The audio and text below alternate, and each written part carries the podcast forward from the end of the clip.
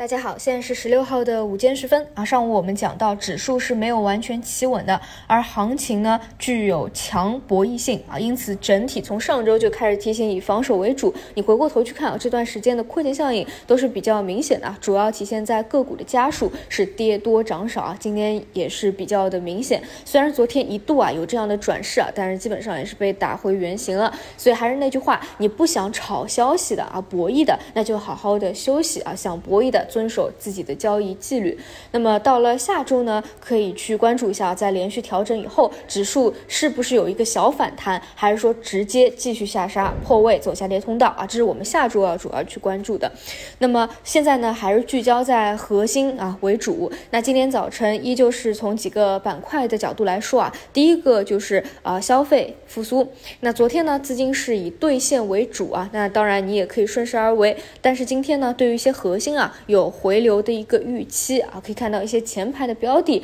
在早盘啊进行一波下杀以后啊，又是回升到了分时的一个均线啊，本身都是有一个承接承资金的一个承接的。但是今天赚钱效应最好的方向呢，是我们提到的第二大点啊，就还是要这条线。上午也给大家讲过啊，再次讲过了，就是政策的预期是打的比较满的，但是情绪上还有一个预期，就是资金啊已经是比较传统的习惯，星期五就是去博弈。周末疫情的一个发酵，其实我们可想而知啊，大家讨论热度最多的啊，周末还是你阳了没有阳啊，所以呢，今天的一个拉伸也不奇怪啊。而今天早晨我提到了，如果你想也想去加入啊，进行一个周末的博弈和埋伏的话，那基本上就看这两天表现最强的方向，一个呢就是特效药的方向啊，因为它是最有效的；第二个呢就是特效药的方向，因为最近的事件刺激啊也比较多，本身呢也是回调了一大波了，那么可以。可以看到啊，今天这两个方向都是纷纷的上板。表现的是相当的亮眼啊！不过在今天一早上啊，这个竞价和开盘啊，就显示出了一个抢筹的动作在啊，就表现的很强势。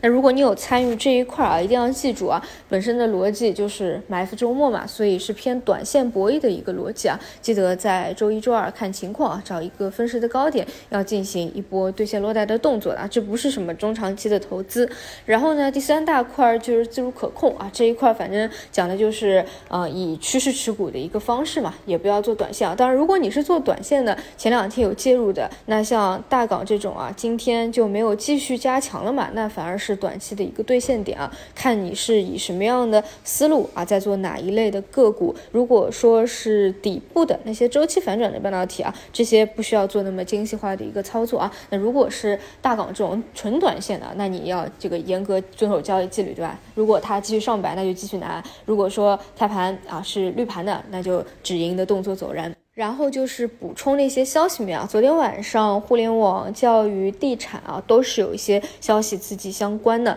那么地产呢，讲过，因为昨天尾盘已经很明显啊，有资金进去抢先手了，所以呢，确实也不太好参与博弈啊。早盘是借力好，先做了一波兑现，兑现完一波以后呢，又有资金啊做一个回流。再往后看啊，还有的看点就是大会的一个提法和后续的一个发力点啊。总之就是政策的一个博弈。早晨还讲到教育啊，因为相对比较低位嘛，这种如果有板块性集体异动的话，要参与的话，参与的方式也是首板回风啊，不然你介入进去一个高开低走，你当天就要吃面啊。这是整体今天早晨有提到的方向啊，基本上都是比较符合预期的。唯一呢就是要啊，这个竞价开的稍微有一些高了，早盘就显示出一个。抢筹的动作啊，如果说反应时间不够的话，可能就没有办法及时的进行一个切入了啊。然后整体来说，还是那句话啊，现在的大盘既是没有选择方向，也是没有企稳的，而且最关键啊是当下的市场太博弈了，所以不想参与的还是以防守为主啊。以上就是今天的内容，我们就晚上再见。